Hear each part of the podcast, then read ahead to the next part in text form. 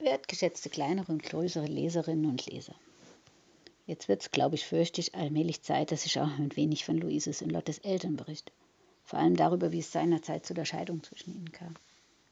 Sollte ich an dieser Stelle des Buchs ein Erwachsener über die Schulter blicken und rufen, dieser Mensch, wie kann er nur um alles in der Welt solche Sachen den Kindern erzählen? Dann lest ihm bitte Folgendes vor. Als Shirley Temple ein kleines Mädchen von sieben, acht Jahren war, war sie doch schon ein auf der ganzen Erde berühmter Filmstar und die Firmen verdienten viele Millionen Dollar mit ihr. Wenn Shirley aber mit ihrer Mutter in ein Kino gehen wollte, um sich einen Shirley Temple-Film anzuschauen, ließ man sie nicht rein. Sie war noch zu jung. Es war verboten. Sie durfte nur Filme drehen, das war erlaubt. Dafür war sie alt genug. Wenn der Erwachsene, der euch über die Schulter guckt, das Beispiel von Shirley Temple und den Zusammenhang mit Louises und Lottes Eltern und ihre Scheidung nicht verstanden hat, dann richtet ihm einen schönen Gruß von mir aus. Und ich ließ ihm sagen, es gäbe auf der Welt sehr viele geschiedene Eltern. Und es gäbe sehr viele Kinder, die darunter litten. Und es gäbe sehr viele andere Kinder, die darunter litten, dass die Eltern sich nicht scheiden ließen. Wenn Amada den Kindern zumutete, unter diesen Zuständen zu leiden, dann sei es doch wohl allzu zartfühlend und außerdem verkehrt, nicht mit ihnen darüber in verständiger und verständlicher Form zu sprechen. Also, der Kapellmeister Ludwig Palfi ist ein Künstler und Künstler sind bekanntlich seltsame Lebewesen. Er trägt zwar keine Kalabrese und keine flatternden Krawatten, im Gegenteil, er ist ganz manierlich gekleidet, sauber und beinahe elegant, aber sein Innenleben, das ist kompliziert. Oh, sein Innenleben, das hat's in sich.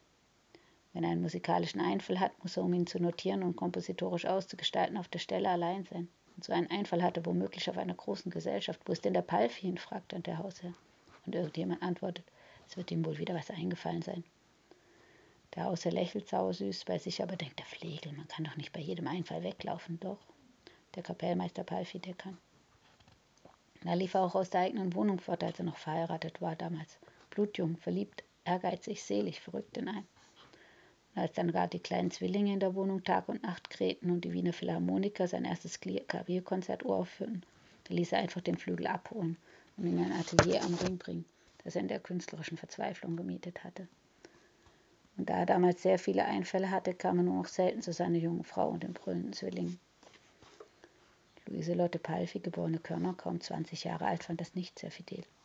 Und als er dann zu den kaum 20-jährigen Ohren kam, dass der Herr Gemahl in seinem Atelier nicht nur Noten malte, sondern auch mit Opernsängerinnen, die ihn sehr nett fanden, Gesangsrollen studierte, da reichte sie empört die Scheidung ein. Nun war der um seine schöpferische Einsamkeit zu besorgte Kapellmeister fein heraus. Nun konnte er so viel allein sein, wie er wollte. Den ihm nach der Scheidung verbliebenen Zwilling versorgte in der Roten Turmstraße ein tüchtiges Kindermädchen. Um ihn selber im Atelier am Ring kümmerte sich, wie er sich so sehnlich gewünscht hatte, kein Aas. Das war ihm nun mit einmal auch nicht recht. Oh, diese Künstler, die wissen wirklich nicht, was sie wollen. Immerhin, er komponierte und dirigierte fleißig und wurde von Jahr zu Jahr berühmter. Und außerdem konnte er ja, wenn ihn der Katzenjammer packte, in die andere Behausung gehen, mit Luise, dem Töchterchen, spielen. Ja, solche Dinge, schön verpackt.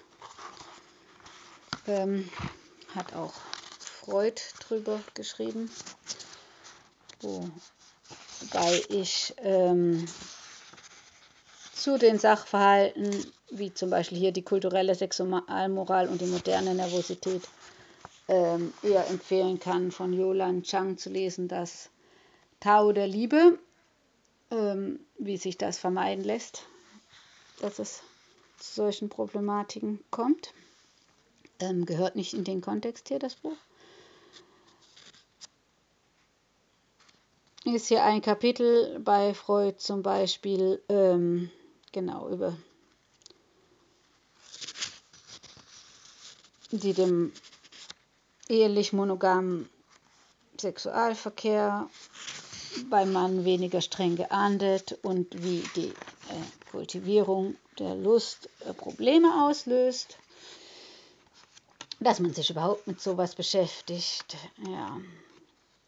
Auch sehr schönes äh, Kapitel hier, die infantile Sexualität, masturbatorische Sexualäußerungen, Betätigung der Afterzone. Es kann uns nur höchst erfreulich sein zu finden, dass wir von der Sexualbetätigung des Kindes nicht mehr viel Wichtiges zu lernen haben, nachdem uns der Trieb von einer einzigen erogenen Zone her verständlich geworden ist. Die deutlichsten Unterschiede beziehen sich auf die zur Befriedigung notwendige Vornahme, die für die Lippenzone im Saugen bestand, und die je nach Lage und Beschaffenheit der anderen Zonen durch andere Muskelaktionen ersetzt werden muss. Die Afterzone ist ähnlich wie die Lippenzone durch die Lage geeignet, eine Anlehnung der Sexualität an andere Körperfunktionen zu vermitteln. Man muss sich die erogene Bedeutung dieser Körperstelle als ursprünglich sehr groß vorstellen.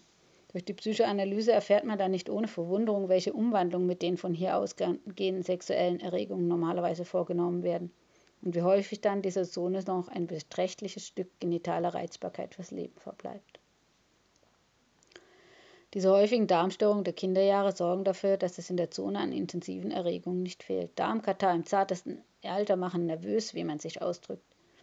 Bei späteren neurotischen Erkrankungen nehmen sie einen bestimmten Einfluss auf den symptomatischen Ausdruck der Neurose, welcher sie die ganze Summe von Darmstörungen zur Verfügung stellen. Mit Hinblick auf die wenigstens in Umwandlung erhalten gebliebene erogene Bedeutung der Darmausgangszone darf man auch die hämorrhoidalen Einflüsse nicht verlachen, denen die ältere Medizin für die Erklärung neurotischer Zustände so viel Gewicht beigelegt hat.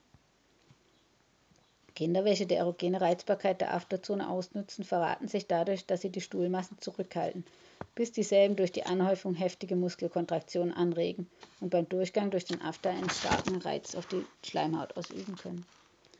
Dabei muss wohl neben der schmerzhaften die Wollustempfindung zustande kommen. Es ist eines der besten Vorzeichen späterer Absonderlichkeit oder Nervosität, wenn ein Säugling sich hartnäckig weigert, den Darm zu entleeren, wenn er auf den Topf gesetzt wird, also wenn es dem Pfleger beliebt, sondern diese Funktion seinem eigenen Belieben vorbehalten. Genau, ähm, das hat den Nazis sicher auch nicht gefallen. Schließlich scheißt ein guter Deutscher, wenn er den Befehl dazu bekommt.